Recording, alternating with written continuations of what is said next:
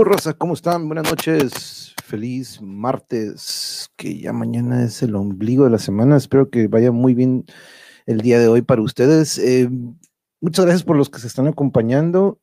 Eh, recuerden que esta plática la agendamos. eh, yo sé que el, el horario de repente ahí este, cambió un poquito, pero ya saben que aquí la flexibilidad es algo que es muy importante y yo me adapto a mis invitados, entonces eso es algo que aquí va a preponderar, entonces este, ya saben que, pero ya pudimos iniciar ahorita, lo vamos a dar.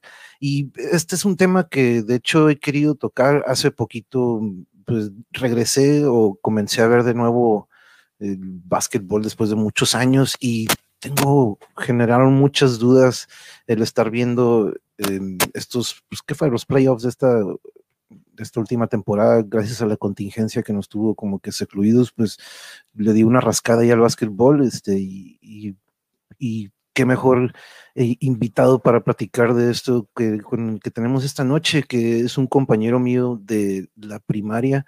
Em, hemos tenido varios compañeros de, de esta escuela en la que compartimos muchos, este, pero algo que preponderó mucho, que tenemos en común, siempre ha sido los deportes, ¿no? De hecho, aquí tuvimos al profe Argenis en una ocasión platicando con nosotros sobre pues, lo, cómo, fue, cómo fue la educación física para nosotros en ese entonces. Y pues los recreos para muchos de nosotros era jugar también, ¿no? Aparte de lo que nos podíamos jugar saliendo durante educación física, recreo era también jugar, ¿no? Entonces, este, mi, mi invitado del de esta noche es uno de estos que siempre estaba ahí en la cancha y, pero de cierta manera, híjole, yo desde ese entonces, ¿no? Eh, pues que cuando estás en sexto, quinto de primaria, un, me quedaba sorprendido, ¿no? Con la boca abierta cuando veía cómo nos se ponía estas arrastradas y nos quebraba la cintura, algunos los tobillos ahí arrastrándose después de que nos daba una repasada, pero y pues en ese entonces le por eso le puse aquí platicando con el Bambi, ese era su apodo de aquel entonces, pero pues no vamos a dejarlo esperando aquí, le vamos a dar la bienvenida. David, ¿cómo estamos? Buenas noches. Hola, mi monje, gracias por invitarme.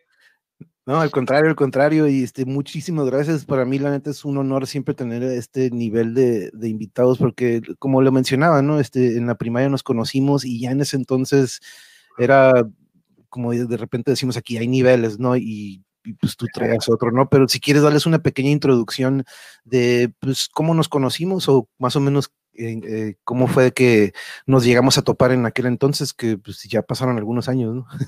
Sí, no, ya pasaron varios años, este, y qué chistoso, ¿no? El otro día platiqué con, con Carlos Terán, con el Pollo, y este, pues reconectándome otra vez con, con los amigos de la infancia. Eh, llego, conocí cuando llegué, yo estuve en el Instituto de México en sexto, Ujú. Este, y nada más en sexto. Yo, yo estudié la primaria en, en el colegio inglés, en playas, yo vivía en playas. Ujú. Y en quinto, el básquet pues me empieza a guiar, ¿no? A llevarme a diferentes lugares y viajar y todo, pero pues también en la escuela. Eh, el Instituto México tenía un muy buen equipo, un buen, muy buen programa de deportes y, y Eva, Eva Torres me contactó una vez y me, me, me dijo que si me, me interesaba irme a estudiar al Instituto México y, obviamente pues tomé la decisión para irme al Instituto México y gracias que tomé esa decisión pues me hice muy buenos amigos y no nada más eso, ¿no? Ahí me dan la oportunidad de, jugar básquetbol a otro nivel y, cuando digo otro nivel es que Eva nos tenía la visión de que de llevarnos a jugar a Estados Unidos y jugábamos en los torneos de, de, San Diego y ahí es donde más o menos empieza mi carrera como deporte, como basquetbolista. Oye, pero en sexto, o como dices, ¿no? En quinto, vámonos un poquito para atrás. dude, eh, ¿Cuándo empiezas a jugar? ¿O cuándo este, te da la curiosidad por el básquetbol? Eh, ¿Viene en la familia o fue como muchos, ¿no? De repente nos toca ver estas generaciones del básquetbol de aquel entonces, pero ¿cómo inicias en el básquetbol? Si quieres, cuéntanos un poquillo. Bueno, yo en el, como dije, en el Instituto México, eh, digo, en el colegio inglés ahí, este, cursé de primero a quinto y jugábamos, como tú dices, jugábamos en los recreos, en los recreos, en, yo me recuerdo muy bien que en tercero de primaria jugábamos y éramos como 30 contra 30, entonces era una, una locura, había una sola cancha de básquet y todos contra todos y jugábamos hasta tacleado, yo creo. Y eh, pues ahí empiezo a jugar básquet, me empiezo a enamorar del básquet, pero pues también jugaba otros deportes, ¿no? Jugaba este, fútbol, jugaba béisbol. De hecho, me inclinaba más al béisbol. Eh, pasó algo muy chistoso, me, me, cortaron de la selección de, de Tijuana en el béisbol y, recuerdo que me fui a mi casa, llori, llori, llori. ¿Qué edad tenías? ¿Qué edad eres? En, cuarto de primaria. Oh, ok. ¿Qué jugabas? De béisbol. Ah, pues de, de, posición de shortstop. Siempre había un jugador de los Cardenales de St. Louis se llamaba Ozzy Smith. El Ozzy, ¿cómo no? Era, era, mi ídolo, ¿no? Este, hacía las cosas diferentes. Entonces, este, y mi papá, mi papá es de Nueva York, mi papá es de, de Brooklyn, de Nueva York, eh, bueno, era. Y este, y mi papá le encantaba el béisbol, era fanático de, de los Mets y, y, él jugó béisbol y era muy bueno para jugar béisbol. Entonces, pues ahí me, me llevaban el béisbol.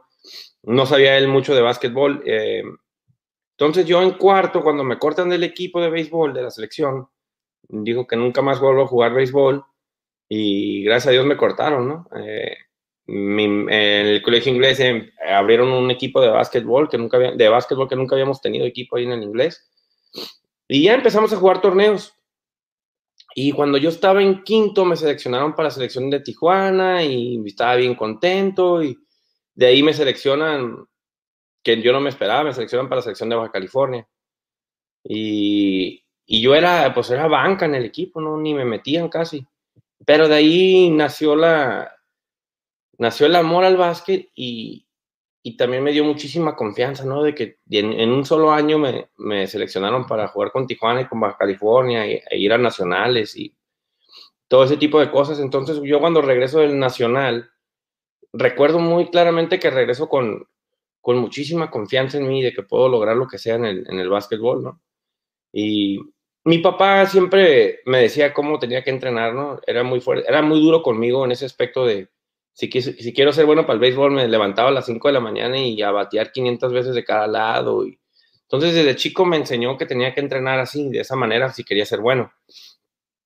Entonces, cuando regreso del, del Nacional, empiezo a entrenar, pero dos, tres horas y por mi cuenta, ¿no? Ir a correr, este, lagartijas y, ir a tirar solito, ir a botar la pelota.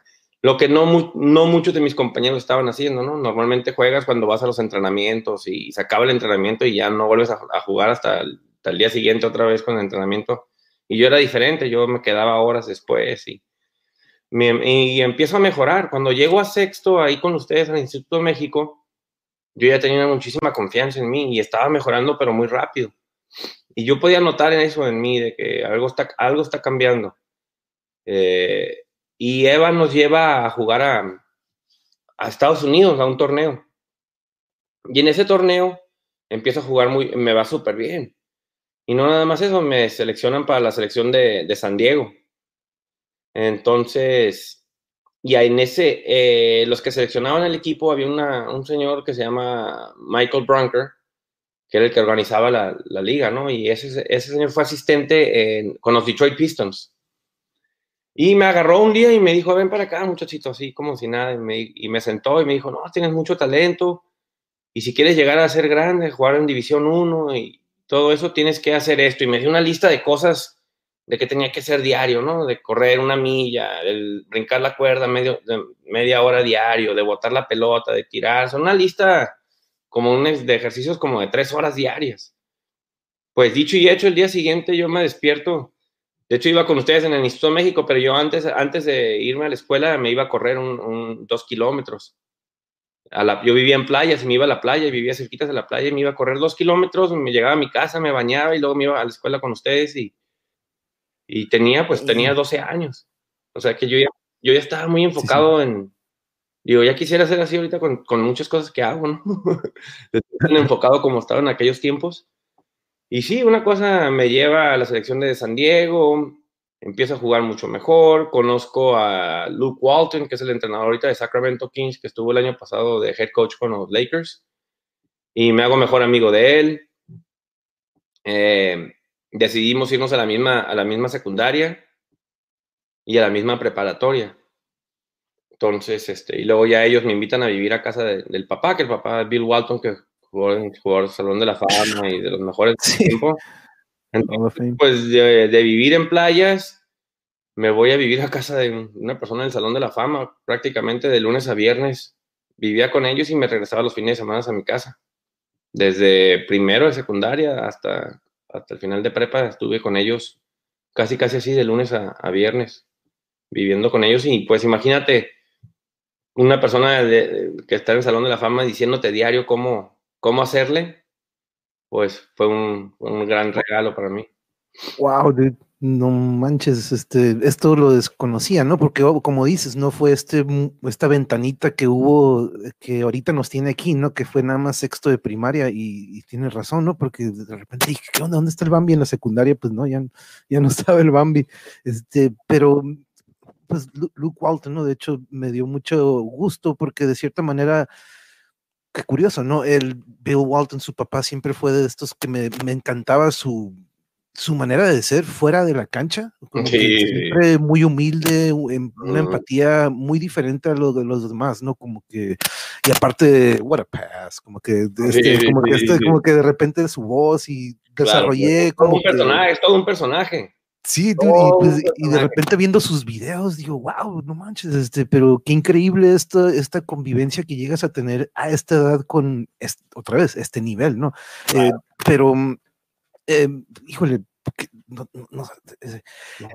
te, iba, a preguntar sobre, eh, ah, viniendo en la primaria, ¿tú ya traías influencia de algún jugador en especial que digas, ¿sabes qué? ¿Y, qué posición estabas manejando? ¿Tenías una, alguna en específico o eras de estos que podías jugar algún, unas dos o tres posiciones? Yo creo que ahorita que me pongo a pensar en eso, pues en aquellos tiempos era Michael Jordan, ¿no? Y Larry Bird y Magic Johnson y, y pues todos eran nuestros ídolos, ¿eh? todos esos. Eh, yo no creo que haya sido tan inteligente o haya tenido la noción de, basar mi juego. O sea, no sabía, no entendía el básquetbol. Podía, tenía talento, pero no. Entendía que era un votador, sabía eso, pero no sabía lo que significaba ser un votador, ¿no? Eh, pues sí veía juegos y todo, pero. O sea, técnicamente lo tenías, pero lo que es lo táctico, ¿no? que era lo... No, no, no comprendía mucho. Digo, me di cuenta ya con el tiempo de que, pues, la verdad no sabía nada. Pero pues así es, digo, también tienes 12 años y vas, vas, este, vas mejorando año tras año y entendiendo. Y tuve muy buenos entrenadores, o sea, no nada más el, que viví en la casa de Bill Walton, mi, mi, entrenador de la prepa ha sido el considerado el mejor entrenador en la historia de San Diego. Y luego me voy a San Diego State y me toca un súper entrenador, también Salón de la Fama, este, con Steve Fisher. Entonces tuve muy buenos entrenadores en todo mi, a lo largo de mi carrera. Entonces, pues sí, se fue moldando mi, se fue moldando mi, mi, manera de jugar. A, entonces ya empiezo a ver jugadores, ya empezaba a ver este, los que juegan mi posición, ¿no? Y siempre fui muy realista, nunca escogía a un jugador que, pues que no tenía mis cualidades físicas, ¿no? Porque pues, no tenía nada de caso. Entonces, había un jugador en aquellos tiempos que se llamaba Bobby Hurley que jugó con Duke. Este, me encantaba cómo jugó, llegó a jugar en la NBA, tuvo un accidente y no jugó muchos años, pero era, fue de los mejores votadores en, la universidad y siempre basé mi juego más o menos a, a él. Y luego le agarraba un poquito de Magic Johnson, ¿no? de los pases, y luego veía a alguien botar la pelota bien bonito y también me basaba en él. Entonces, como que yo agarré un poquito de mucha gente y de muchos jugadores locales también que yo admiraba, ¿no? Que yo tenía 12, 13 años y jugaba, yo veía a los de 18 años o, o jugadores de la universidad que los admiraba y y poco a poquito fui basando, encontrando mi propio estilo. Yo creo que propio verdaderamente llega después de la universidad, cuando empiezo a jugar profesional. Prácticamente, que yo ya me encontré a mí, ¿no? Así, así como juego y esto es lo que hago y esto es lo que doy. Ok. Sí, me acuerdo que algo que tenías en, particular, eh, sí me acuerdo que repartías muy bien la pelota y, y es algo que yo creo que tiene que haber un balance, ¿no? De repente eh, uno piensa que encestar es lo que es parte de un jugador, pero a veces las asistencias para mí, yo siempre fui más pasador y que, que tirarme, pues, nunca tuve aro, ¿no? Por eso mejor de que no, mejor tú, güey. Acá como que mejor que me quitaba la bronca, ¿no? Pero déjame saludar aquí, los que están aquí nos están viendo en vivo. Fabiola, muchísimos saludos, un abrazo, amiga, hasta allá, hasta el DF. Eh, Ian, uno de mis exalumnos, de hecho, aquí en uno de mis exalumnos en la primaria, este, eh, saludos, Ian, ¿qué haces? No, no son las ocho, tías, así que haces despierto? Pero no, no es cierto. Este, salud, salud, por aquí me trajeron este, una bebida y no es para ti, salud, Ian, ¿eh? no es para ti, es porque para la audiencia que ya tiene la edad. Este, wow, wow, qué disciplina, me recordó la película de Juno, este, Yuri, saludos, es mi, pareja, aquí nos está viendo, Ian con el wow, Alito, saludos hasta Kansas City, Alito, buenas noches a todos, Yuri, Monje y los demás llegando al oasis del internet, eh, así le dicen, si te fijas ahorita al principio en el intro, si te fijas, un chorro de temas, ¿no? Sí, sí, este, sí, de repente me dicen, hey, güey, ya escoge uno, y digo, no, no, aquí va a ser de todo el show, este, y... Es como en este el básquet, como yo en el básquet, no, que tienes que jugar así, porque... Exactamente, yo me dediqué al fútbol, este, me, eché la carrera de director técnico con la federación y de repente en los exámenes prácticos, güey, que venían del DF, de que, a ver, ponme un ejercicio de fildeo y ponía ejercicio de fútbol americano, güey, y se quedaban como, ¿qué pedo con este morro, güey? ¿De dónde sacaste esto? No, pues es de un fútbol americano para corners, ¿no? Pero lo puedes aplicar en, una línea defensiva, la puedes aplicar para el fildeo, el perfil, entonces, este, pero sí, fíjate, yo también agarro el camino del deporte eventualmente, ¿no? Ando de metalero en la secundaria con el Sanders, con los Reina y con toda esta raza que brindas, este, todos, con todos ellos que por aquí a lo mejor andan algunos de ellos, pero eventualmente también me voy de entrenador, ¿no? Y quería platicar de eso porque pues tenemos eso en común, ¿no? E, este, eventualmente tú también pasas a lo que es de la cancha a este otro lado de entrenar y manejar a los, a los, este, a los jugadores. Em, algo muy particular que yo a veces toco antes de pasar a lo que viene es de que hablo mucho sobre un trance, como músicos con compas, y de repente yo hablo sobre este, esta desconexión en la que entramos al estar así creando música, ¿no? Y yo de repente veo que en el deporte existe eso, ¿no? Que de repente hay juegos, este, de repente hay momentos en los que te desconectas y es como que le dicen el tunnel vision, ¿no? Que de repente no ves nada y está tu objetivo enfrente. ¿Tú, cómo describirías esta desconexión que de repente, y tú crees que sí se vive en el deporte? ¿Tú lo llegaste a vivir en estos, en, algún partido a lo mejor, o, en todos? ¿O cómo, cómo hablarías de esto tú? Pues yo creo que se da, yo creo que toda persona lo vive a, diario, esa experiencia. Yo la llamo estar en el presente. Este, porque lo que pasa es cuando sabes que estás en el presente es cuando pasaron dos, tres horas y no te diste cuenta. ¿Y por qué? Porque pues estás, estás en el momento. Y yo creo que eso como seres humanos, seres humanos nos cuesta mucho trabajo. Y más cuando vamos creciendo, ¿no? Que tantas cosas se nos meten en la cabeza que estar presente. Y sí, le llaman un trance. Yo, este, de hecho, yo trabajo mucho con los jugadores a, nivel mental de, enseñarles a, meditar y trabajo hasta, hasta hipnosis a veces con unos jugadores. Y, y, la, y la idea es poder llegarlos a calmar su mente y que puedan estar presentes. Eh, obviamente en el básquet, pues sí, es, ¿no? es todo un trance desde el momento en que llegas a, por ejemplo, yo llegaba a los auditorios y llenos de gente, ¿no? a veces que jugaba en frente de 15, 20 mil personas, y pues tú crees que voy a estar pensando en otras cosas, estoy pensando en, en, el olor de la caña, en el olor del gimnasio, en cómo suenan los zapatos, cómo bota la pelota, cómo, pues estás, te, te, metes en un, pues así es, es un trance. Y también a la hora, a la hora de, del juego, ¿no? Este, pues estás, te vas, te vas, te vas, te vas en un avión. sí, es, Qué chingo que dices esto, dude, el, momento, es algo que también hemos platicado en muchos episodios y, y, ayer lo platicaba que, eh, dado que no se, pudo dar la plática, aproveché para cotorrear de algunos temas que traigo en mente, ¿no? Pero algo que, que platiqué es de que de todos estos episodios, por más que sean diferentes, güey, con pintores, fotógrafos, cocineros, güey, músicos, deportistas, como tú en este caso, todos tenemos algo en común, ¿no? Como que de repente esta, estos deportes o estos artes son nuestras salidas o de repente es nuestra manera de desenvolver nuestra, expresarnos y de repente también desahogarnos y para otros es un camino como en tu caso que tu talento te lleva a otros lugares que no para todos se les dan, ¿no? De repente hay muchos talentos que se quedan en el camino, que tienen el mismo nivel de talento, pero no tienen estas circunstancias o el apoyo de repente, ¿no?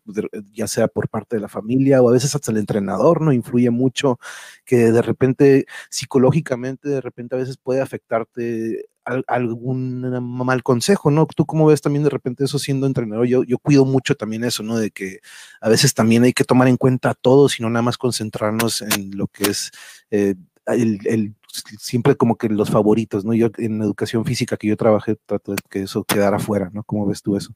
No, no, claro, de hecho, le estaba platicando a un amigo el otro día de que eh, ahorita estoy entrenando a abrir una academia de básquetbol aquí en San Diego y tengo niños de de, o de, 9 años hasta 15.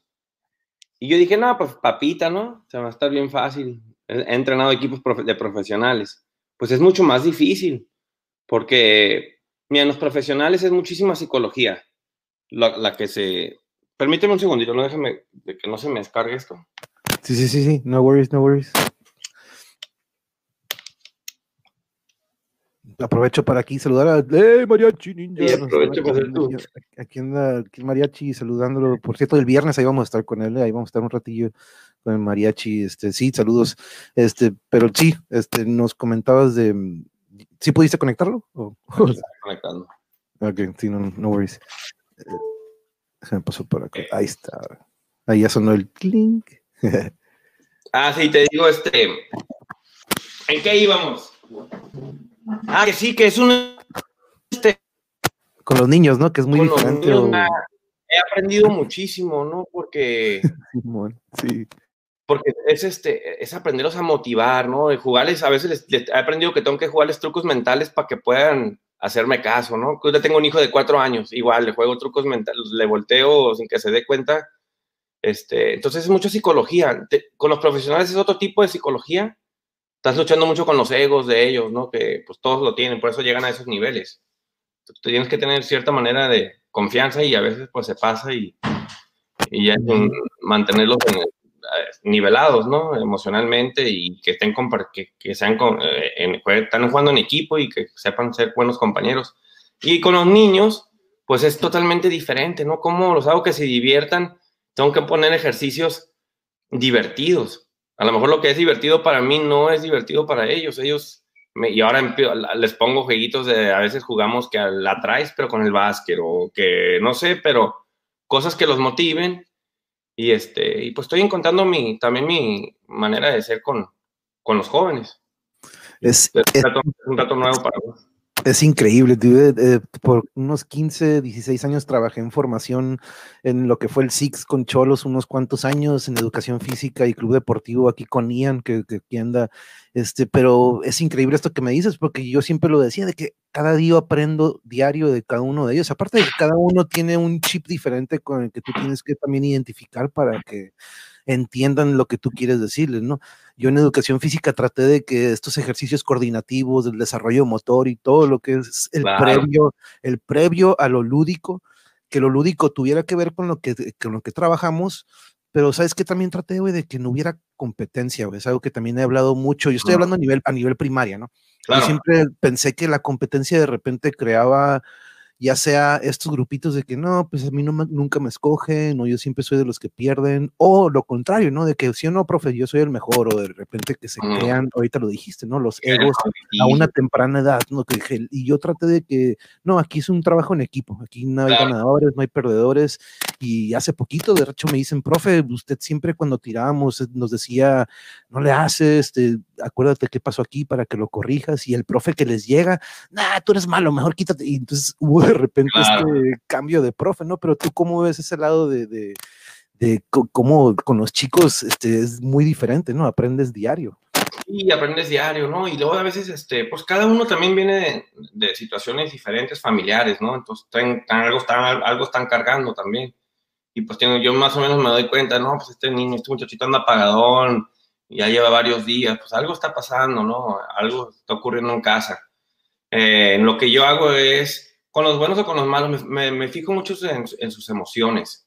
Y si estoy viendo que uno anda así abajo, pues voy y lo abrazo y le, y si le, doy, le echo ánimos y no, que te está, le estás jugando súper bien y que, increíble y ya lo levanto y, y, me, y, me, emociona mucho ver que, que simplemente con, una, con un abrazo o que le choque la mano o con cualquier cosita que les que sepan que les estoy poniendo atención, o sea, para ellos es algo, ¿no? No sabes, tú a lo mejor en casa no les ponen tanta atención o, o sus maestros, o no tienen amigos, o no sabe, tú sabe qué, qué está pasando. Uno no sabe todo eso, pero sí puedo controlar lo que está pasando cuando yo estoy con ellos, a una o dos horas que estoy con ellos. Mm, sí, es, sí, y, lo de la competencia, ¿cómo lo ves? ¿No? De repente a una edad temprana sí se empiezan a crear los egos, ¿no? Yo creo que la competencia, como yo siempre les digo, es, y también a nivel profesional, la competencia está contigo mismo. O sea, lo demás, lo demás estamos compitiendo en equipo contra, contra otro equipo, ¿no? Y, y sí, es importante ganar, pues para eso se juega, ¿no? Pero no, hay muchísimas cosas que por las cuales jugamos, ¿no? La disciplina, el, estar contentos, el, el, simplemente el amor a lo que estás haciendo, ¿no? En lo que sea. Eh, entonces trato de, yo, por ejemplo, hago ejercicios de competencia, pero es más hacia, hacia, hacia ellos, ¿no? Personalmente, de que yo les los reto, ¿no? ¿Crees que tú puedes llegar? Y, les digo. Y yo como no estoy muy alto y no fui muy fuerte y no brincaba mucho y no corría mucho, o sea, no, no es como que llego y yo les digo, pueden hacer lo que quieran y, y me ven a mí con, midiendo dos metros y ¿no? me están viendo pues casi del tamaño, ¿no? Y si yo pude, ¿por qué no puedes tú? Exacto. O sea, yo no, y no es como que me levanté un día y era buenísimo, ¿no? Pues te digo, me iba a correr en las mañanas, a brincar cuerda, o sea, hacía, me esforzaba a, poder llegar al nivel que, quise llegar. Y es que eso es importante, ¿no? También lo hemos platicado aquí. Pues, otra cosa, otro que me gusta hablar aquí mucho son las artes marciales y, y eso, y, cualquier disciplina, ¿no? Yo creo que cualquier deporte desarrolla eso, que si le das esa dedicación, esa constancia, vas a, vas a notar los resultados, ¿no? Por más que, y recordarles eso también, ¿no? De que el fallar es parte del aprendizaje, ¿no? El caerte de repente. Eh, lo, que pasa en, lo que pasa en ese rectángulo que es la cancha es lo mismo que pasa en la vida. A lo mejor de una de diferente manera, pero son las mismas emociones, las mismas situaciones. O sea, todo, todo está ahí.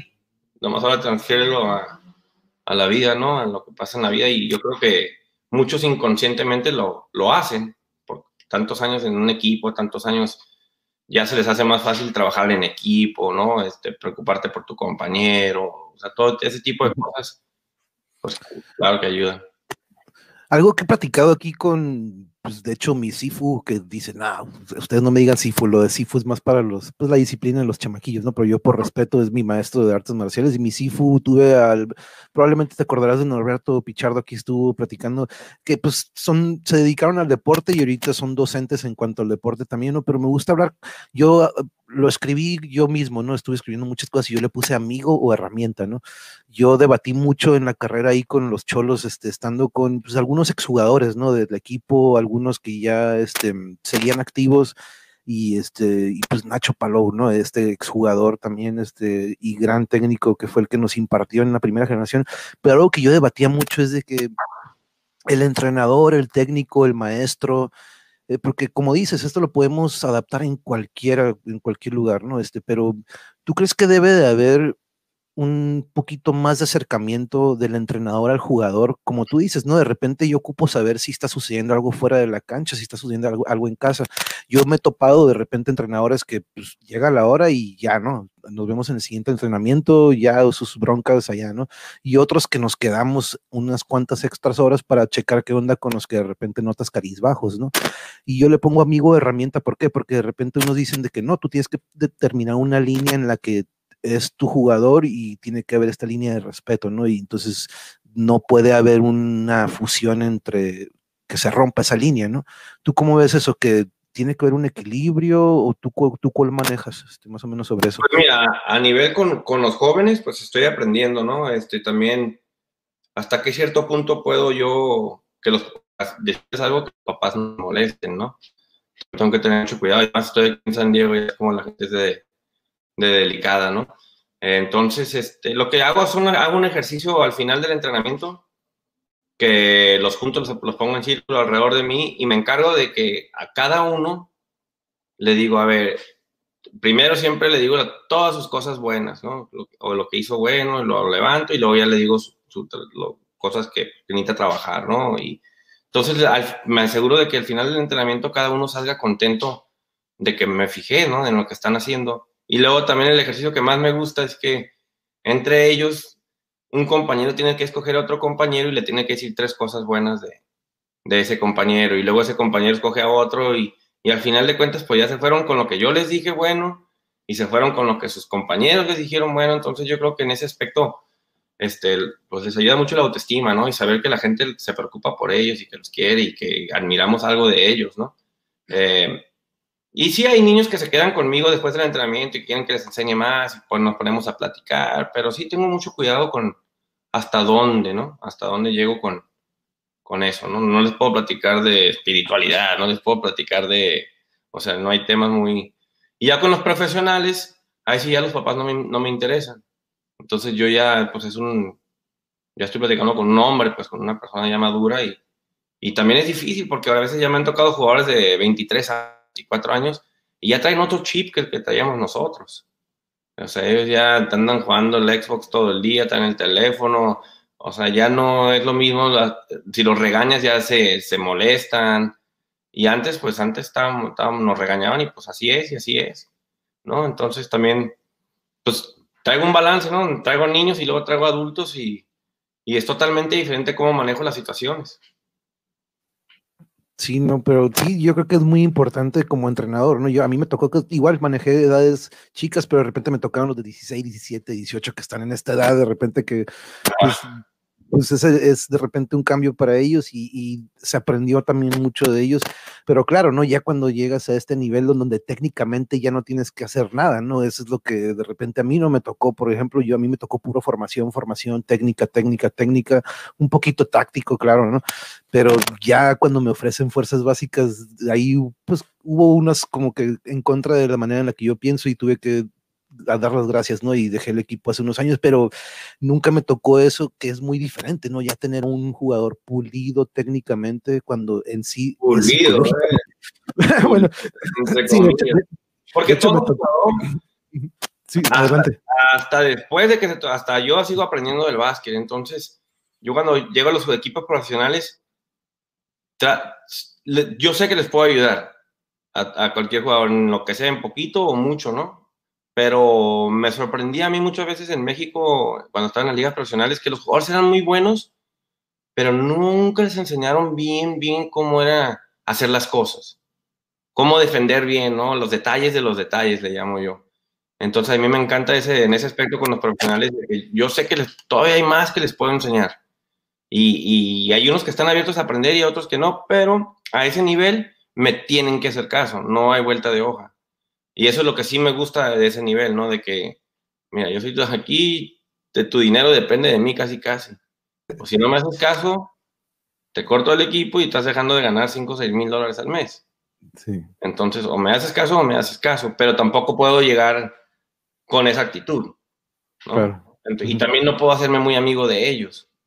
Tengo que mantener mi distancia. Y, y, sí, yo también fui jugador y me gusta cotorrear con ellos y y que a veces salir con ellos o algo, pero yo aprendí con el tiempo de que no, yo tengo que mantener mi distancia. De hecho, este, estuve con Sonkis hace dos años y mantuve mucho mi distancia de los jugadores. O sea, no, no dejé que se me acercaran mucho porque no puedo, porque luego ya se convierte en una amistad y en esa amistad, si ya no los puedo regañar como los que queremos regañar, entonces es difícil para mí porque yo soy bien amigable, ¿no? Y me encanta cotorrear y todo. Entonces tenía que saber hasta qué punto. Y yo veo a los entrenadores que han tenido muchos años que están entrenando profesional, que llevan 20 años, 15 años, y trato de, pues, aprendo de todos, ¿no? A ese nivel. Ahora sí que estoy en un mundo, en el mismo mundo, pero un poquito diferente, ¿no? Y, y yo ahora me toca a mí aprender de los entrenadores, de muchísimas cosas. Este, cómo manejan el entrenamiento, cómo manejan los juegos, cómo manejan las cosas psicológicamente. Porque a estos niveles, pues ya es, más psicológico más que nada. Mm. Sí, de hecho sí, yo creo que es más eso, pero como dices, ¿no? De repente sí me tocó ver de que ah, vengan a ver los entrenamientos del primer equipo, ¿no? Y, y, y, y me daba cura, ¿no? De repente pues, Pellerano se acordarán, ¿no? De, de, estos jugadores, de estos hermanos que llegaron al equipo en algún momento, pero estaban haciendo un coordinativo y no podían, dude.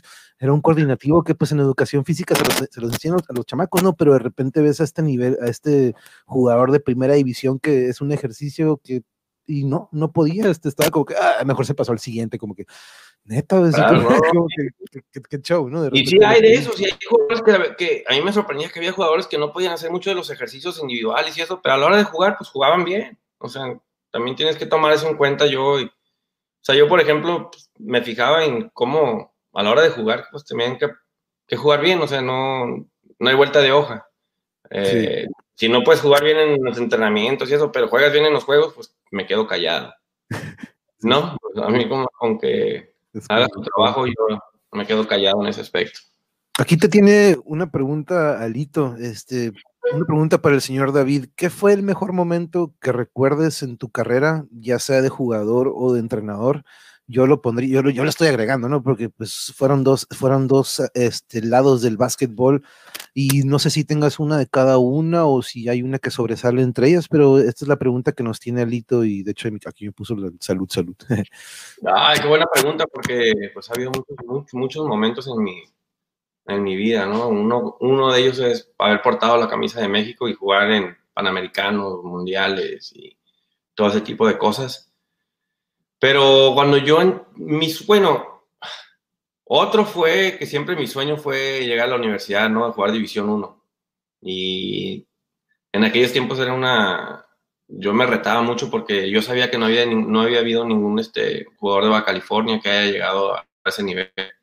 Y me puse como meta, ¿no? Y recuerdo muy claramente que el día que me ofrecieron la beca y que firmé con, con San Diego State, que sí, hasta, pues, obviamente, lloré bastante de, alegría, ¿no? Eh, pero el momento más grande fue haber ganado el estatal en la prepa. Eh, acá en California es muy difícil ganar un estatal. Eh, y son, aquí son cuatro años de prepa y mis primeros tres años llegamos a semifinales de los estatales y perdimos este por un punto tres años seguiditos. Entonces nada más me quedaba una sola oportunidad que era mi último año y esos tres, esos tres, esos tres juegos que perdí, pues de ahí salieron como nueve jugadores a la NBA entre todos sus equipos, ¿no? O sea, que perdí contra unos grandes equipos y, y, por un punto, ¿no? Y nunca había habido un equipo en San Diego que ganara un estatal. Entonces queríamos ser el primer equipo. Y mi último año en la preparatoria, por un punto ganamos el estatal. Eh, y fue en Sacramento y, y, este, pues obviamente toda la ciudad de San Diego lo, lo celebró, ¿no? En la, en la, prepa ni se diga y fue algo, fue algo muy grande y muy bonito para, para San Diego, ¿no? No nada más para nosotros. Y que lo hayamos logrado nosotros, pues fue algo especial. Y yo creo que ese momento cuando ganamos fue un momento de alivio, de que, de que la, la, logramos, porque ya la veíamos negras. Yo me acuerdo que íbamos perdiendo por seis puntos y faltaba un minuto le volteé a ver a Luke y con yo y con lágrimas y él con lágrimas, le digo, no podemos perder. Le dije, no podemos perder, ya no nos va a quedar otra oportunidad. Y no sé cómo lo hicimos, no recuerdo bien, pero ganamos por un punto y esa, esa experiencia hasta la fecha, cuando nos juntamos, que nos juntamos seguido, es, siempre es la plática, ¿no? De que cómo pudimos lograr ese, ese momento. Pero portar la camisa de México para mí fue algo muy bonito, muy especial. Wow, wow, qué chingón. Esto, con los Waltons, este, déjame tocar poquito este tema. Eh, pues no hace mucho eh, maneja los Lakers, bueno, es eh, coach de Lakers, hace la temporada pasada con, con los Kings, pero ¿cómo es, qué, qué, es lo que más te llevaste de ellos o que podrías decir de que, híjole, lo que más me llevé de Bill, del señor Walton o de Luke o de ambos ¿qué podrías decir, que fue lo que más te llevaste? Y digamos en cuanto al básquetbol o probablemente fuera de la cancha, a lo mejor en cuanto otro, otra cosa que te hayas llevado de estos grandes personajes que siguen siendo, van eh, uno ya es leyenda, como dices, este Salón de la Fama y uno sigue activo, ¿no? En la NBA. Eh, uy, yo creo que me llevo muchas lecciones y con ellos, ¿no? Muchas en el básquetbol, obviamente, pero más, más importante, yo creo que la filosofía de vida de, de Bill, este, de cómo, pues yo llego de México, ¿no? Y traigo una filosofía de, en México, cómo se vive, la cultura de México y, y pues traía yo eso, ¿no? Aunque mi papá es americano, pero pues yo crecí en México. Y llego a la casa de los Walton y, no llegué a una casa normal, ¿estás de acuerdo? Llegué a una casa de un hippie, de, que, que piensa totalmente diferente que todos y que a la mayoría de la gente pues dicen que está loco.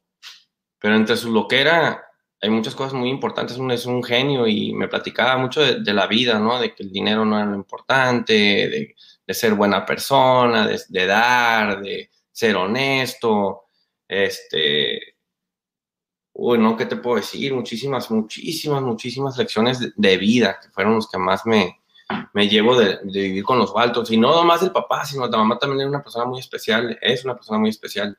Entonces estaban divorciados, pero me quedaba medio tiempo con la mamá y medio tiempo con el papá. Y pues me cambiaron mi perspectiva de ver, de, de ver la vida, ¿no? De que no solamente hay una manera de vivir, porque era totalmente diferente la vida que llevaba yo con los Walton a la que llevaba yo en mi casa. O sea, era un mundo, un mundo, un mundo diferente. y para mí fue un shock.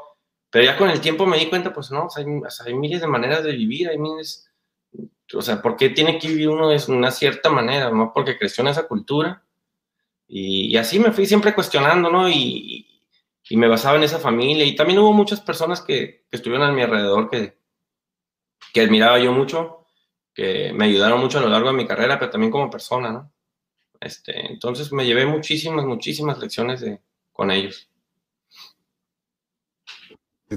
Sorry, tenía, eh, pero díjole, qué increíble. Y sí, eso es algo que, siempre yo creo que me, identificaba, no que me identificaba mucho, pero yo creo que eso es lo que me llamaba la atención de, esta, del señor Walt, ¿no? De que siempre fue fuera del, no tanto fuera de la caja, pero no fue parte siempre de esta, del grupo, ¿no? no, súper fuera de la caja. no estaba fuera, estaba en otro planeta. Este, sí, no, no, no, no, increíble.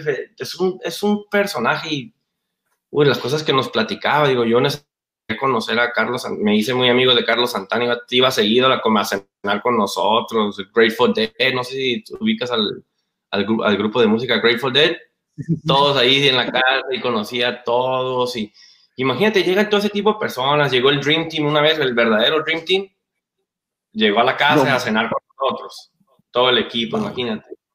Conozco a Larry Bird, a Michael a todos los conocí. Y estoy con ellos cenando y escuchando historias, más historias, más historias, más historias de todos.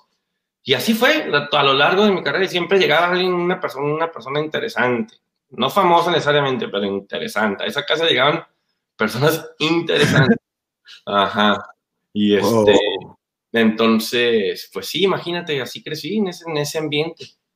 En ese ambiente crecí, pues, un poquito diferente que, que, mucha gente. un poquito diferente, no mames. el otro día estaba escuchando al. ¿De qué, güey? todavía tengo mis cartitas de, o sea, y tú cotorreaste con estas cartitas, ¿no? Así como que de repente... Este, no, pues al principio, pues sí, no, Michael Jordan estos jugadores. Pero llega un momento en que los ves ya como seres humanos, que traspasas todo eso, hasta yo hasta la fecha, ¿no? Yo ya voy a un juego de la NBA o algo que, que me, me ha ido a muchos que me invitan mi amigo, y pues ya los, yo veo a los jugadores como gentes normales, ¿no? O sea, yo creo que fue por eso de que, de que viví con, con una persona de esas, ¿no? Y diario, y diario veía gente y entonces pues, son gentes normales, también tienen problemas, también. Yo a Bill, a Bill lo ayudé muchísimas veces, lo vi decaído y pues y me lo abrazaba, ¿qué onda? Bill, todo bien. Y, pues fue como un papá como para mí. Él, vino a Tijuana varias veces a dar pláticas que me lo traía yo. imagínate una persona de ese nivel que, que yo de 15 años le diga, oye, Bill, ¿no te gustaría dar una plática? sí, sí, sí, que yo, y que deje que yo lo haya manejado, no tenía ni licencia, me lo llevaba hasta Tijuana y lo regresaba, y no, no, no, no, no, no, no, no. No, y teníamos, o sea, por ejemplo, él, decía algo chistoso, ¿no? Las reglas de la casa, ¿no? Vamos a decir que había reglas en la casa. Una de las reglas era, pues, nada, no, no ponerte cachuchas. Otra era, no, nos decía, no fat women, nos decía. O sea, no, no, ¿sí me entiendes? Puras cosas de que otra de las reglas era, if you're gonna drive, no, no, no machuques a alguien en la calle. O sea, puras cosas que dices tú. ¿Por qué, pues? O sea, ¿qué, te hace pensar todas esas tontadas, no? O sea, y este, no, no, no, chistoso, chistoso, chistoso, y pues sí, un, no manches, para, Ahora, ya lo, ya lo amo más a esta persona. qué, increíble, güey. Qué increíble. Chistosísimo, chistosísimo. Este, nos pregunta Lito, ¿cuántas son las reglas del juego y cuántos árbitros debería estar en una cancha? ¿Son cuatro?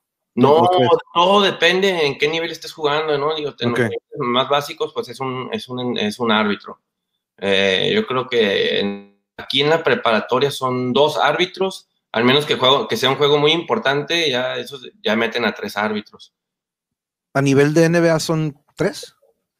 Chale, ya ni me acuerdo. Pues creo que son no me acuerdo ni de la universidad, ¿cuánto era la universidad? sí, son tres, son tres, son tres árbitros. Son tres árbitros, sí. Otra pregunta de Alito muy interesante que te tiene. ¿Qué arte te hubiera gustado? Creo que más o menos, normalmente esta pregunta también me gusta hacerla, ¿no? Y que, por ejemplo, digamos que a muchos de repente se nos quedan estas como que, y me hubiera gustado agarrar un instrumento o de repente pintar, fotografía. ¿Tuviste algún arte o algo por el estilo que hubieras o quisieras a lo mejor agarrar? No, yo creo que, que eso llega, hubiera, me hubiera gustado que alguien hubiera tenido una plática conmigo sobre eso cuando estaba en, cuando estaba en los 13, 14, 15 años, ¿no? Que, de tener un balance, ¿no? Te lo platico yo mucho con los muchachos, ¿no? Tener un balance. Eh, yo a veces, a veces entrenaba de más y, y, siempre, y mi único enfoque era el básquet, ¿no? No, no, ese era mi único escape. Y qué bueno, me encantaba y todo, pero llega un momento en que te das cuenta en que, oye, en la vida hay mucho más cosas, ¿no? Este, por ejemplo, yo dejo de jugar básquet y lo que nunca imaginé en mi vida, un amigo mío me invita a surfear y y empiezo a surfear. Y ya llevo, ya llevo eh, 17 años, 13 eh, años surfeando. Oh, qué chingón, dude. La patineta, nunca, me, nunca andaba en patineta, y ahorita ya me la paso en patineta en longboard, ¿no? Este, detallitos así, ¿no? De cosas de que hay mucho más que el básquet. Y a veces uno se clava nada más en, en esa cierta cosa y pues a veces te cansa, ¿no? A mí hasta la fecha, hay un momento en que sé que no puedo ver básquet, no puedo ver ni una pelota, no quiero ver no quiero hablar de básquet, no me hablen de básquet. De hecho, si vas a mi casa, no te das cuenta que aquí nadie, aquí nadie jugó básquet. O sea, lo último que quiero yo llegar a mi casa y ver postes, ver trofeos y ver. Y los, no quiero ver nada. Eh, al menos. Deja quito, mi grid, deja, pongo una cancha de fútbol entonces atrás de mí. no, no, tan así, pero, pero sí soy muy. Me cuido mucho en ese aspecto de, ¿no? De que ya nunca más me va a pasar de que ya no quiero saber nada del básquet, porque me pasó que un, un año entero no quise saber nada del básquet, ya no quería saber nada, o sea, ya estaba hasta la madre del básquet. Mm. Y tuve que encontrar otras cosas y, y, entender que no, no, el básquet no es el todo, ¿no? Y yo una vez, mucha gente dice, aquí le dicen en Estados Unidos, life is basketball, ¿no? Algo así dicen. Y yo siempre, yo siempre cuando me dicen eso, no lo es. Hay muchísimas cosas más que forman parte de la vida. Y si el básquet es tu única parte de la vida, te va a afectar en algún momento, porque hay mucho más cosas. Exacto, sí, sí, es algo que también procuré que los chamacos, y, y, de repente fíjate que fue algo que pues de repente se iba en contra de lo que yo, yo estaba entrenando a chamacos para mandar a los a fuerzas básicas, ¿no? Y de repente yo a veces tocaba temas que como entrenador o formador no tienes que decirle a los chamacos, ¿no? Pero yo de repente decía, hey, hey, agarren algo aparte, ¿no? Este, no nada más se engranen en el fútbol, este, hay muchas otras cosas, ¿no? De repente que, que, mejor si tienen algo por un ladito con el que se puedan desahogar y que no siempre sea el fútbol y no tengo nada en contra del fútbol o de cualquier deporte, claro, siempre lo hay, pero como dice, y, y dice Lito, perdón, pero me gusta, a mí me encanta esa pregunta, Lito, así que no te preocupes y no tienes que pedir perdón este, por la pregunta y ya sabes que aquí tu, mi canal es tu canal, así que, y, y nos dice Yuri, wow, qué vida tan extraordinaria y la neta sí, y, y como dices, ¿no? Como, bueno, como decía, de que esta ventanita de sexto me da tanto gusto que nos haya tenido aquí ahorita, porque dado la pandemia y la contingencia, pues dejamos de dar clases y todo eso, y es cuando se me ocurre hacerlo del canal, ¿no? Me preguntabas cuánto tiempo llevaba haciendo esto, y la neta, pues, estoy verde en, cuanto a esto, pero son un chorro de temas que siempre como que traía en la cabeza y dije, ah, pues escribí, escribí, y dije, ¿sabes qué? Pues con un canal y invito a compas, aquí estaba el Chucky, que pues ahorita se dedica a la pintura, hemos tenido la Armenta, un chingo de raza que cuando lo veas vas a decir, yo me puedo este vato, este vato, este vato. entonces un putero de raza que me desconecté mucho de ellos, pero en este momento que se dio esto, dices, es algo muy feo lo que estamos pasando por esta cosa, pero algo positivo le podemos sacar, ¿no? Y este, y, y esta madre, esta, qué chingón, porque este, y siempre aprendo, ¿no? Ahorita estoy aprendiendo algo nuevo de ti y diario aprendemos de toda esta raza que me encanta traer. Pero todos, tenemos, todos, tenemos, una historia. Simón. La, la, historia de todos es interesante. A lo mejor la mía está interesante de cierta manera, pero a mí me gusta escuchar historias de otras personas, ¿no? De músicos o de que gente que les, no sé, de cualquier, de cualquier, todos tenemos una historia que contar. Exacto, eso es, ayer estaba diciendo eso mismo, ¿no? Que entre todos artistas es lo que te decía, ¿no? Tenemos algo en común, este, y, y, encontramos este talento o desarrollamos esto por medio de algo que, y algo muy importante que quiero aquí en mi canal, dude, es que siempre algo positivo, porque de repente te metes a las redes o ves, y de repente ves, ves, cosas como que dices, no, no, no mames, qué pedo, ¿no? Y trato de que aquí siempre sea algo que, por ejemplo, no es pues, como dices, no estamos hablando un poquito mucho del básquet, pero mucho de lo que hablamos se puede aplicar en el trabajo, en la música o en cualquier lado, ¿no? Eh, la receta o la disciplina en sí o la constancia es la misma, ¿no? Pero este. Sí, claro. Este, Exactamente, yo con, con los chamaquitos les digo, hey, Yo sé que a ustedes, a unos no les fascina el básquet, pero pues en lo que vayan a hacer, nomás hay una fórmula, tienes que echar ganas, pasión, este, dedicación, o sea, eso es, es en lo que hagas. No tiene que ser, no tiene que ser el básquet. Pues, yo sé que hay unos que van porque los papás los llevan. Entonces, este, digo, no importa, pero aprendan mínimo a que para lo, para lo que les fascine, estas son las bases, ¿no? Sí, sí, los, Y probablemente yo siempre les digo de que, pues, como que, ay, profe, ni me gusta el básquet. digo, no, trabaja esto y probablemente esto que estamos haciendo ahorita, esta técnica, la puedas utilizar en otro deporte o en otra actividad que de repente dices, oh, me acuerdo cuando en básquet usábamos este movimiento, algún, algún movimiento, algún, alguna técnica. que... Para mí que me ha pasado es que me han llegado niños que no les gusta el básquet y que les empieza a gustar. E, y, puta, qué perro, o sea, lo puede, le puede dar el saborcito de lo que es este, es este, es este deporte.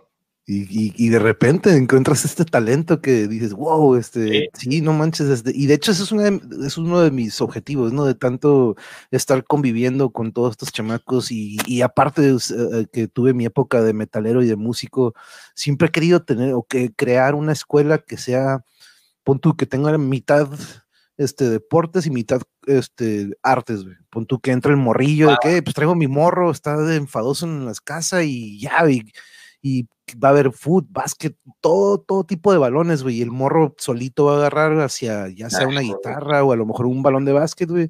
Y si agarra lo que agarra, ah, pues guacha, vete con el profe de básquet o vete con el profe de fútbol. Es, es, es, como un detector de talentos, como tú dices, ¿no? De repente, qué mejor si a una temprana edad, güey, puedes detectar, pon tú que oh, va a ser un buen basquetbolista, no, pero tiene, tiene el físico, tiene una, percepción de tiempo y espacio, tiene una, flexibilidad que hay que desarrollar. sí, sí, sí, sí, sí. Entonces, este, esa es una de las tiradas que, eso es un proyecto que tengo en mente y que eventualmente ojalá y se haga, pero sí, no, que mejor, tú lo decías. Esto te tienes que aventar, esa es la clave. Yo también tuve la idea de tener una academia, pero no manches, la platicaba y la platicaba y la platicaba. Y años y años, no que voy a abrir una academia y una. Y, yo también estaba en la pandemia y bien, una pinche casa. Y dije, no manches, algo tengo que hacer, algo tengo que hacer.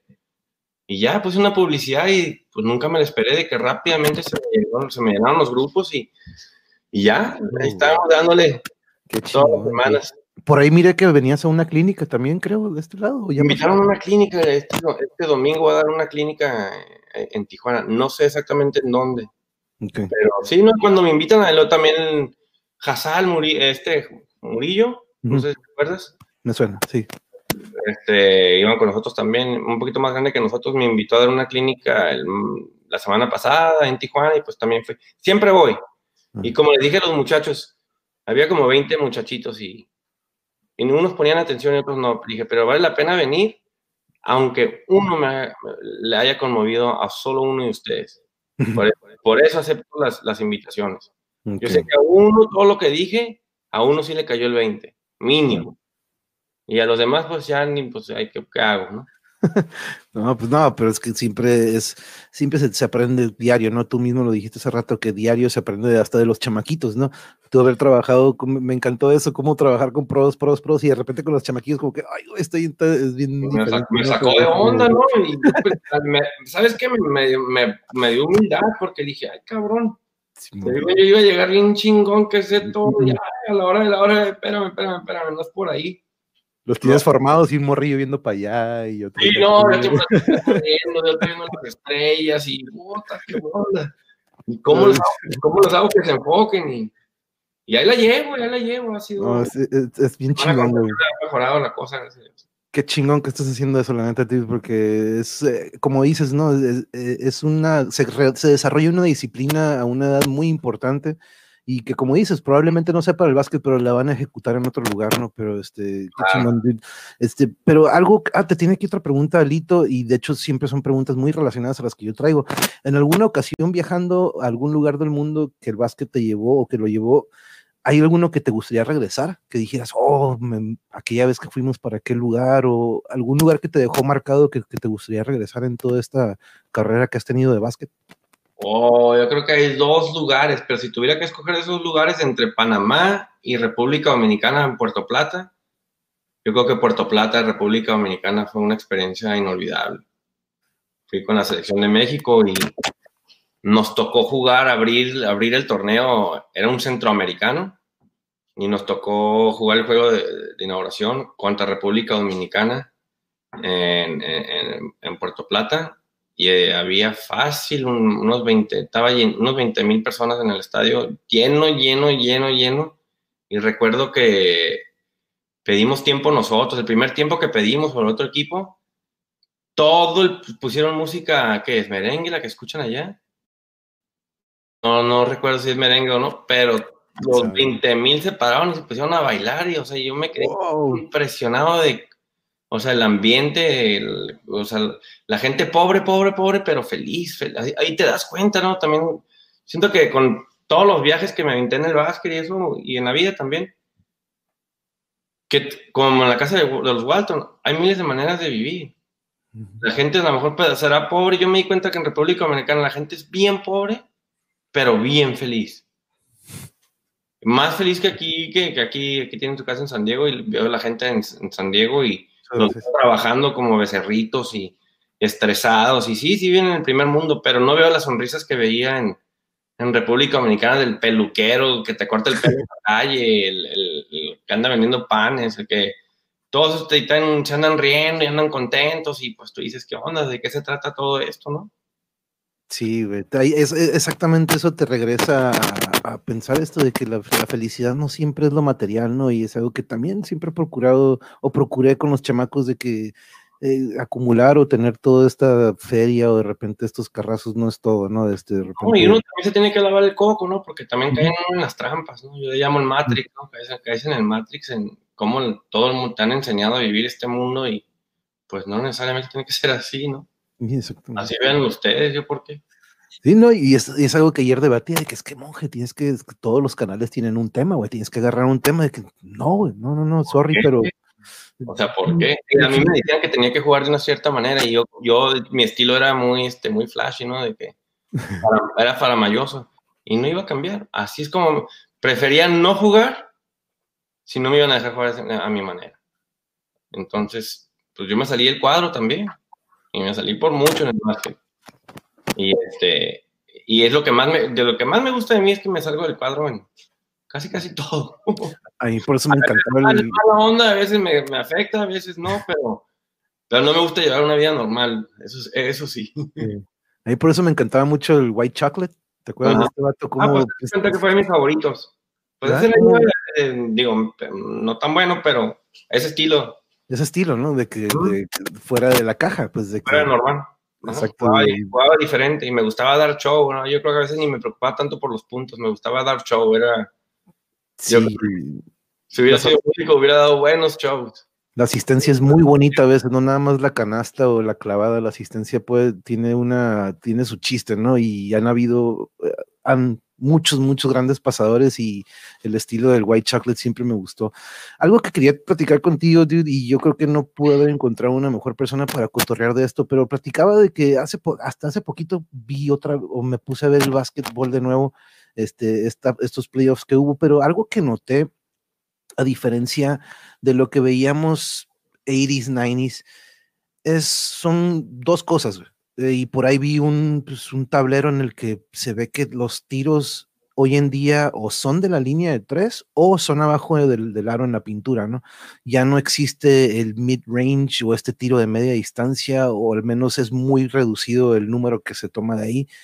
Otro es de que en muchos de los juegos o en la mayoría vi que ya no se utiliza casi el reloj de 24 segundos y eh, ya estás del otro lado, busca el que esté abierto, o no sé si las jugadas ya son desarrolladas de esa manera que veo muy acelerado el paso del juego, o a lo mejor eso vi nada más ahorita, pero ¿tú qué opinas de esto que yo más o menos analicé? No, no estoy muy desconectado, muchos de estos jugadores no conozco, pero no sé si noté o o si estoy bien o mal de que de repente sí ha habido una evolución del juego en el que el reloj de juego de 24 segundos ya no se exprime como antes y los tiros de tres han subido mucho. ¿Tú cómo lo ves? ¿O estoy bien? O, no, no, no, totalmente correcto, pero yo creo que, bueno, en el básquet los últimos 10 años 12 años ha evolucionado muy, muy rápido, ha cambiado el estilo de, de juego, ¿no?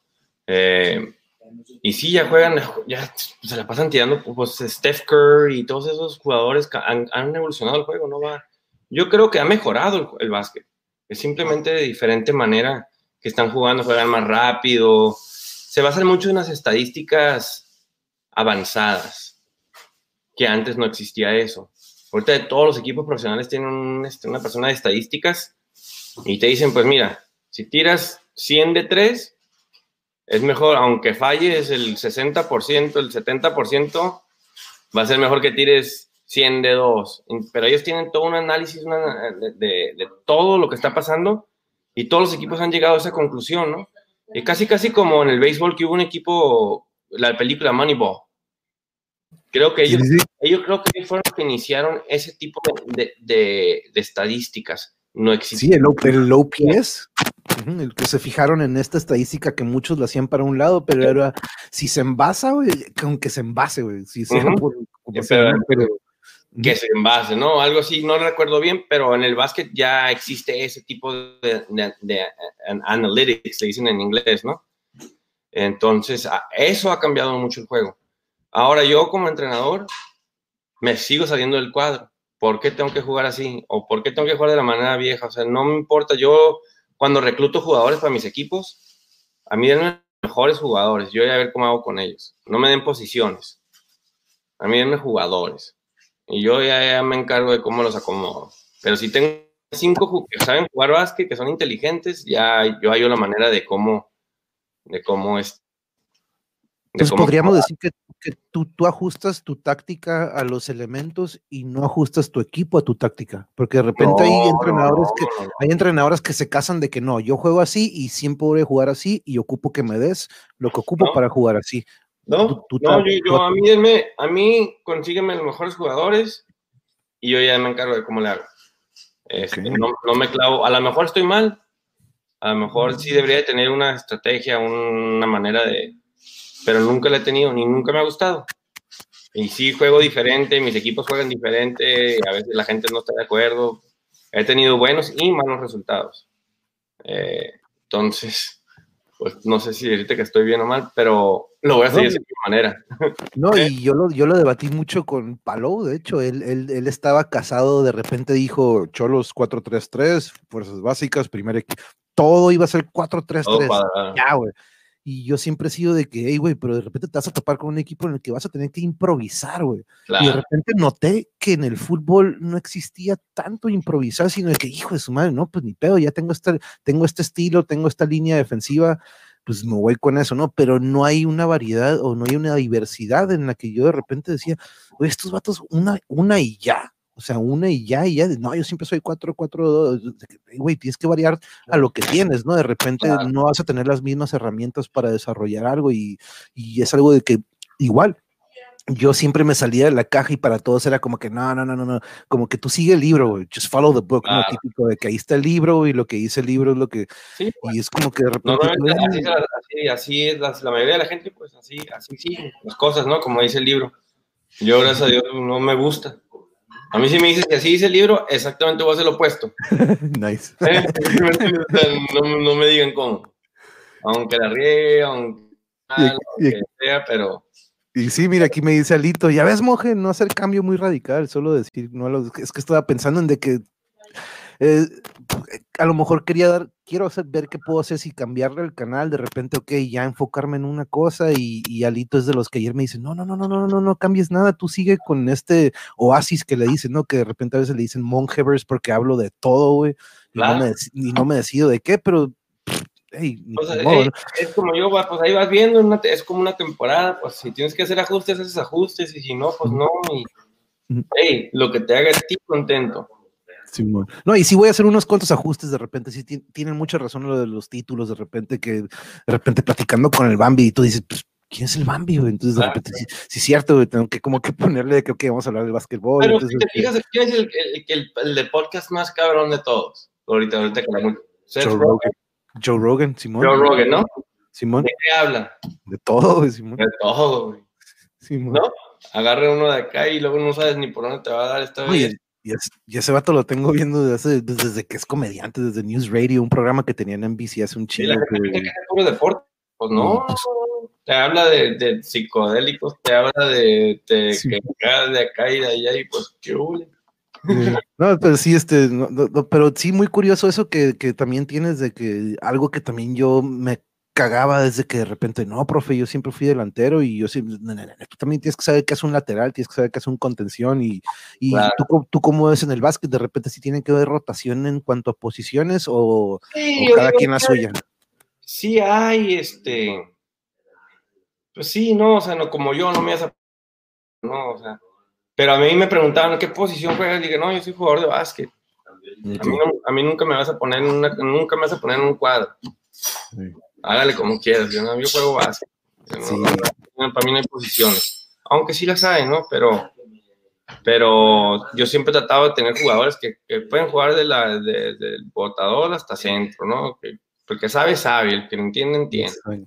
De hecho, una vez nada más me llegó un chamaco de que, ¿dónde juegas? Donde usted diga, profe, como que, uh, uh así como que, ah, así como que. No, que llega uno, yo juego de botador y yo soy este, Sí, lo que pues, o unos de que pues siempre me han puesto de central, profe, pero sí como que como que tampoco tienen como que Yo tenía ahí un este un jugador en que el Instituto de México, un joven, está joven, pero está alto. Y de chico yo siempre le decía al papá, déjame trabajar con tu hijo, porque si no, te lo están, te lo están poniendo en una posición que te lo están, que si ya no crece tu hijo, ya no va a jugar de centro. Ahorita está alto, tiene 14 años, está alto, pero no sabemos si va a seguir creciendo y lo más seguro es que no va a medir 6'9, 6'10, 6'11. Entonces esa posición no es para él. Entonces déjame, yo le enseño a botar la pelota, la posición de, de ala, de los que saben. Y él nunca me hizo caso. Y hace como un año, dos años, me, ya su hijo ya acabó de jugar y todo, y me dijo, te hubiera hecho caso. Tenías toda la razón. Porque cuando mi hijo llegó a la universidad, creo que jugó en el TEC de Monterrey, lo cambiaron de posición, porque ya no estaba tan alto, y ya no podía jugar la otra posición, no sabía botar la pelota. Sí. tienen que, no hay posiciones, no se claven en eso. Sí, exactamente.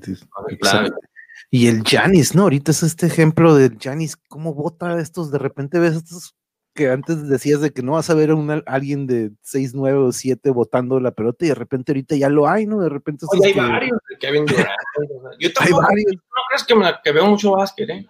O sea, tampoco no crees que me la paso viendo básquet casi nunca, de hecho. Muy rara vez. O veo los me pongo a YouTube y veo highlights.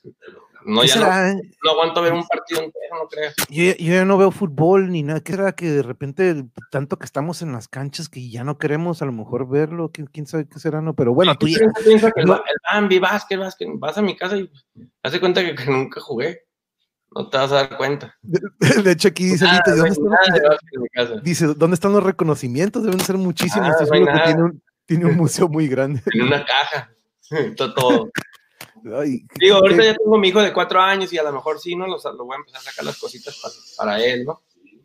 Para que vean. Y fue una de las razones que tengo en mi academia, ¿no? Que quería que mi hijo estuviera alrededor de, del deporte. Y fue lo que más me impulsó desde que yo, que ya tengo un hijo de cuatro años que ya está entendiendo, y ahora sí me, me, lo llevo a todos mis entrenamientos, ahí está al lado de mí, se cree entrenador, trae el, trae el este y les dice que corran rápido y no quiere hacer los ejercicios él, pero ahí trae a todos en friega. Ay, qué chingón, güey. Sí, no manches. Uh, y son una esponja, ¿no? Ahorita absorben todo y qué mejor si se puede ir empapando de todo esto y aparte que pues ya lo traen los genes. Pues ya, no, más que nada pues que esté en un ambiente sano, es lo que más me interesa que esté. Claro. ¿no? Y que tenga opciones, ¿verdad? Como de repente. Eh, para mí, si no juega básquet, mejor, ¿eh? Porque me gustaría que fuera músico o algo que yo. Otra vez estar otros 15 años encerrado. El hijo de mi esposa tiene 23 y este, jugó básquet desde los 7. Entonces, según grado, está en los gimnasios de básquet y me aventé otra vez con ese, con Javier, que se llama Javier, todos los días a los gimnasios. Entonces ahorita si mi hijo le gusta el básquet, otra vez me a otros 10, 15 años en gimnasios.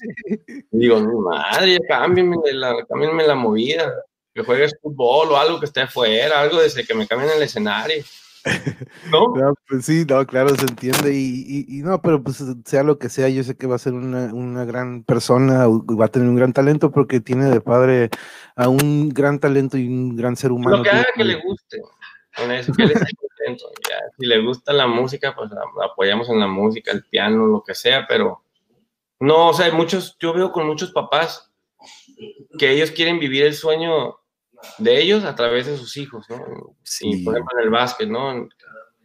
Y, le, y están en los entrenamientos y le gritan a sus hijos. Y, yo me pongo, si tú tuviste la oportunidad, ¿por qué no llegaste? sí. ¿No? Tú también jugaste, o sea, si tanto sabes, tanto... ¿Por qué? Pues, ¿por qué le vas a poner una presión que tu sueño se lo está tratando de pasar a tu hijo? Entonces, es tu sueño, no es tu hijo. Y, entonces, en mi caso, pues yo ya viví, como con Javier, ¿no? Que él se, sorprendía de que nunca le puse presión. Iba yo a los juegos y me sentaba hasta arriba y calladito, y cuando todos los demás papás andaban todos involucrados.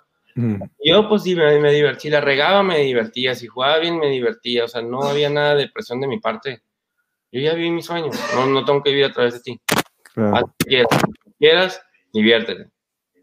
Sí, no, me tocó ver mucho eso, fíjate que de repente niños que pues no tanto que no, no tenían esa pasión pues por el deporte y, no, y se notaba, ¿no? Que ellos buscaban otro camino u otro y el papá era de que no, pues profe, a mí me encanta el fútbol y pues y, ahí lo tienen, ¿no? Este, hey, ¿qué hubo, qué hubo, Twinkie? Aquí llegando, pues, ¿a qué horas llegas, Twinkie? Ya voy a terminar, ya voy a terminar, pero le tienes que regresar, dude. Es un compañero mío metalero que de hecho él nos, nos me, me patrocinó una de las canciones que uso de intro este, pero es, es, amante del básquetbol también y este, pero chécalo, dude, porque aquí mi compañero David el Bambi, wow, dude, acabo de conocer algo que la verdad no, pues no, como le decía, como les decía, fue poco el tiempo que, que convivimos ahí en la primaria y que la verdad que digo de nuevo, todo lo que, toda esta gente que conocimos en ese lugar, este, ahorita me está dando de nuevo esta reconexión, ¿no? Y una de ellas fuiste tú, dude, y, este... Sí, pero... que, el, el, básquet a mí lo que me ha dejado más que nada son las amistades. Las amistades, de, mira, el básquet me llevó al Instituto México. Si no fuera por el básquet, no te conozco a ti. Si no fuera por el básquet, Carlos Terán me hizo muy, muy buen amigo de él. No lo hubiera conocido a él. Si no fuera por el básquet, no conozco a los Walton. Si no fuera por el básquet, pues, todo de cierta manera, se me ha acomodado a través del básquet, ¿no? Simón. Ah. ¿no? Y es increíble cómo de repente estas conexiones que se vuelven a dar, ¿no? A mí me ha tocado también aquí invitar a, he tenido algunos episodios en los que invito a cuatro chefs, por ejemplo, si hablo de la cocina, pues invito a cuatro compas que no se conocen entre ellos, pero que tienen este talento de la cocina, ¿no? Y, y ese mismo día se desarrolla una conexión entre ellos que pues hasta fuera del del programa o de repente se hace una comunidad. cuando tienes algo en común, pues, ¿qué más?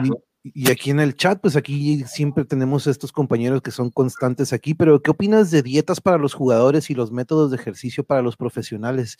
Este, ya en el alto rendimiento ya se maneja, ahorita ya pues manejan hasta nutrición, tienen a un nutriólogo, ¿no? Eh, eh, a este nivel, o cómo es esto que habla sobre las dietas para los jugadores y los métodos? No sé si le llamaría ¿no? Yo creo que es una, una manera de, alimentarte, pero no es, no, no lo llamaría ahí una dieta, sino, y si me preguntas otra vez, ¿qué me enseñó los, los Walton, la del papá? Pues a, a, cómo cuidar tu cuerpo, esa maldena, ¿no? Yo recuerdo que tomaba refrescos antes, y en la casa de los Walton no había nada más que agua. No había agua, no había papitas, no había, o sea, no había nada de ese tipo de cosas. Y siempre era cuidar nuestro cuerpo, y yo creo que desde ahí aprendí a, a cuidar mi cuerpo pues, y hasta la fecha. Muy rara vez tomo refresco, no, no muy rara vez tomo alcohol, o sea, se me hizo una, me hizo una costumbre de cómo, un estilo de vida, ¿no? De cómo cuidarme.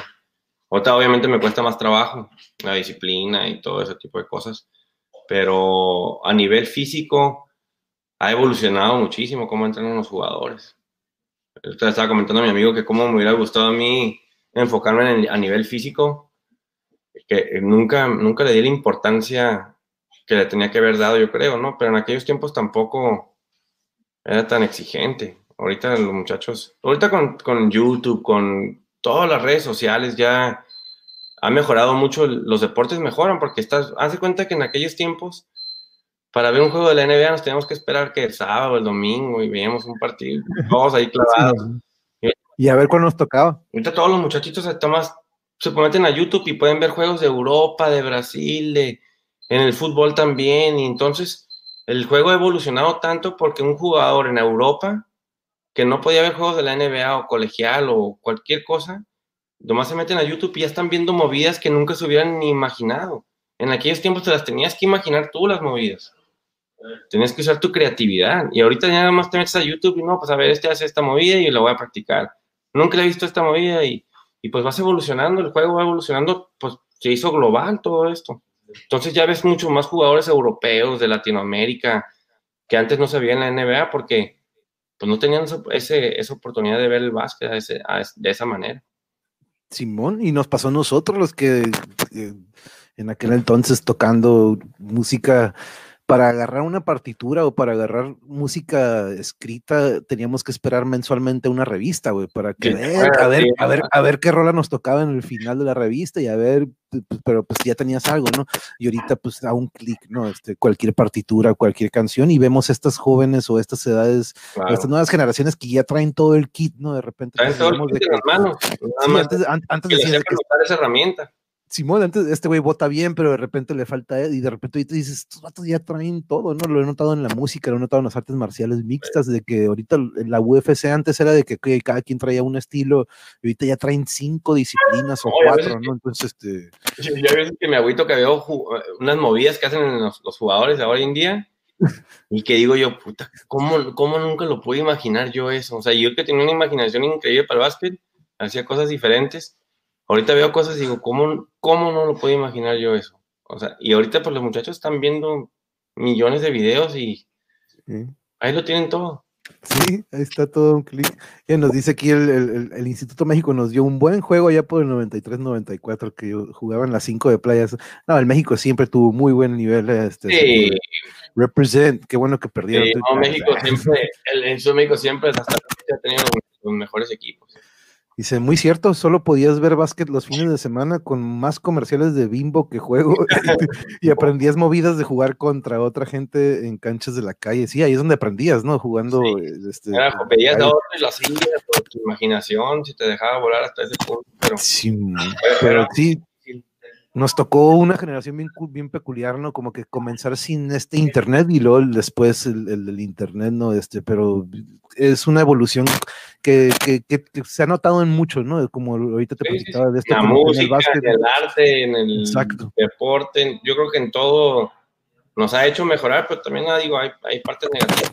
Sí, sí, por eso, por eso es de que todo eso trato de abarcar, porque tenemos muchos compas en común que tienen muchísimo que aportar, pero eh, no tanto como lo que tú ahorita nos acabas de aportar, y si, y si escuchaste más o menos... No, no, no, espérame, espérame, si a mí me preguntas de, de, yo tengo broncas en mi vida normal, o sea... Ah, no, no. Sí, todo, pero hey, yo también batallo y todas esas disciplinas, todo eso, también yo estoy tratando de cómo, a ver, cómo, tengo 40 años y todavía, ¿no?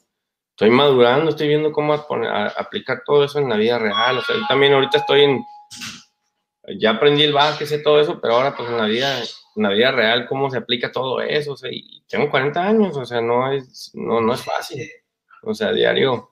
La gente piensa que tengo una vida, porque fui basquetbolista, oye, no, espérame, espérame, espérame, espérame. Sigo, sigo, estoy en la lucha también, estoy en una batalla, estoy en la batalla de conocerme, de ser un papá, de ser un esposo, ser amigo, ser hijos, o sea, cómo, no es fácil. No, pero eh, y, eso es lo que procuro aquí, te, te, decía, de que todos los que, la raza que trato de invitar es que tengan algo mucho que aportar, ¿no? Me refiero a experiencias, anécdotas, consejos, enseñanzas y que siempre es algo positivo, ¿no? Porque tengo muchos amigos también que conocen mucho de otros temas que pero probablemente tienen esta vibra como que un poquito oscurona, que procuro alejar un, porque hay mucha negatividad, hay mucha toxicidad ahorita en las redes y este, y como te decía, ¿no? Me gusta traer a, raza como tú, que igual todos, yo, todos, este, si tenemos algo en común es de que la, la, hemos perreado de cierta manera en algún momento y la seguimos perreando, ¿no? Y así va a seguir y seguimos aprendiendo diario, pero qué mejor si podemos aportarle algo como lo que tú nos, nos esto, esto que nos contaste hoy, pero, pero para no quitarte más tiempo, tú te quiero agradecer mucho, pero antes de irnos me gusta que cerremos con dos cosas. Eh, una, ¿qué consejo le darías a alguien que está empezando probablemente en el deporte, ya sea a, desarrollarse en algún deporte, o algún entrenador que está comenzando a trabajar con chicos o medianos o a lo mejor ya grandes, pero algún consejo que les, que, les quisieras pasar. Pues, primero, antes que nada, que, pues, estén apasionados ¿no? de lo que estén haciendo. Yo creo que eso va para hasta la gente que trabaja o algo. ¿no? Tener pasión, porque sin la pasión aunque entrenes duro, aunque hagas todo correcto, pero no tienes la pasión, yo creo que esa es la clave número uno. Si voy a jugar básquet, pues me tiene que gustar, si voy a hacer esto, me tiene que gustar y, y de ahí ya empieza la entrega, ¿no? Que te entregas a, a esa cosa, ¿no? Eh, que busquen su pasión. A veces es muy, es muy difícil encontrar algo. Hay gente que pasa toda una vida y no encontró su pasión. Este, busquen su pasión, ya sea el básquet, la música, no sé, lo que X o Y, pero de ahí empieza todo lo demás. No puedes poner todas las cosas demás por delante que si no tienes la pasión para lo que estás haciendo. Y ya de ahí entra la disciplina, ¿no? Todo es disciplina. Desafortunadamente así es, no hay vuelta de hoja. Yo creo que si le platicas con cualquier deportista profesional, no hubo uno que hizo trampa que nació y llegó porque más así fue. Sí, están dotados físicamente, pero aún así tuvieron que tener disciplina. Entonces, este, yo creo que tener disciplina y, ser apasionado en lo que estás haciendo. Y yo estoy encontrando eso, ¿no? En trabajo, pues, oye, a veces no me apasiona lo que hago, o sea, y pues tengo que encontrar otras cosas, la academia, eso sí me apasiona, y va a tratar de balancear, este, mi vida, ¿no? Y es un, todo es un balance un balance emocional, de ser buen hijo, ¿no? A los jóvenes, ser buen hermano, ser buen amigo, ser, ser una buena persona, ¿no? Más que nada. Mm, así es, eh, y eso es algo que también aquí trato, hemos hablado de los valores y muchas cosas de que de repente a veces se olvidan y que tenemos que procurar que sigan, ¿no? No nada más es esto talento artístico, sino que también el ser humano y, la, el contacto, el tacto humano que ahorita pues ha sido como que menos con esto de la contingencia, pero es algo que tratamos también de manejar, que el, ser una buena persona y hacer el bien, este, que es algo muy importante, ¿no? Pero creo que aquí nos Perdón. Oh, asistencias. Ah, sí, sí, sí. Exactamente. Es como en el básquet, ¿no? Yo me, gustaba dar asistencia igual ahora, pero de otra manera. De hecho, yo siempre, fíjate, de alguna manera, yo siempre le decía a los morros, hey, yo identifico mucho a la gente por cómo es en la cancha, dice mucho cómo eres fuera de la cancha. ¿Tú cómo has visto eso? Que de repente los que son bien solines, como que este son así fuera, ¿verdad? ¿Tú sí has notado eso? Es totalmente correcto. O sea, yo en mi, o sea, mi personalidad o sea, te expresas, ¿no? Tú cómo te expresas en la música, a lo mejor tu personalidad tiene que ver con algo con el estilo de música que escogiste, ¿no? O sea, si te fijas bien, y en el básquet es igual, yo siempre y nunca falla. Como juegan, así, el qué estilo de manera estén, eh, siempre afuera de la cancha va de la mano como están jugando. Una persona creativa en la afuera de la cancha hay un desmadre también pero siempre me sorprende eso que siempre, siempre, es como cuando alguien tiene perros y te fijas bien, los perros se parecen a la persona o tienen la personalidad de la persona, o siempre llegas a escoger el pinche perro que algo, de alguna manera te reflexiona de algo de ti. Y en el básquet es igual. Si esa persona juega así, yo estoy casi seguro que así es en la vida también por fuera. Y sí, fíjate que Saiko nunca había preguntado eso y ahorita, pero es algo que analicé mucho durante ese tiempo que estuve entrenador, que me pasaron cientos y cientos de niños y, y sí, noté, probablemente no todos, pero la mayoría, si no es que casi todos, relacionaba eso, ¿no? Como dentro de la cancha eran muy... Entonces me viene a la que Cuauhtémoc Blanco, ¿no? Era un jugador que en la cancha era un show de, desmadre y todo, pero pues ya, si lo ves afuera de la cancha está en el mismo desmadre y nomás de diferente manera. Jorge, Campos era súper alegre dentro de la cancha y afuera lo es. Y, totalmente... Siempre dando la mano. Y sí, pero creo que aquí, Alito, cuando hacen competencia en cestar solamente y luego tienen muchísimos premios y eh, me suena como que un juego de estrellas cuando hacen competencias de tres puntos, este, de repente ya hay estos challenges de, de driblar, de sí, pues, asistencia y, yo la verdad no, no, no estoy muy clavado así compitiendo en muchos de esos eventos, pero Pues sí, existe. pero, sí existen premios también, Alito, por ejemplo, por temporada dan los, el jugador defensivo, jugador ofensivo, este, de repente. Sí, no, ya dan muchísimos premios de, muchas cosas. Y qué bueno, ¿no? Porque así, así los motivan a. sí, exacto. exacto, para que no, un... ofensiva, ¿no? Hay de, hay este. Hay, hay jugadores de defensa que se ganan el premio de mejor defensor y puras de esas. Sí, no, y sí, sí, qué bueno que se den esos reconocimientos, porque la verdad que, y dice aquí Alito, gracias por todo. No, no te preocupes, Alito, ya estamos por cerrar aquí. Este, ya que, es que está en Kansas City el vato, pues, y ya, son como tres horas, creo, de diferencia. Este, este, preguntas, no, Alito, Alito, aquí es de los este, constantes, entonces este, aquí este, siempre nos acompaña. Muchas gracias por estar aquí, Alito, a pesar de la hora.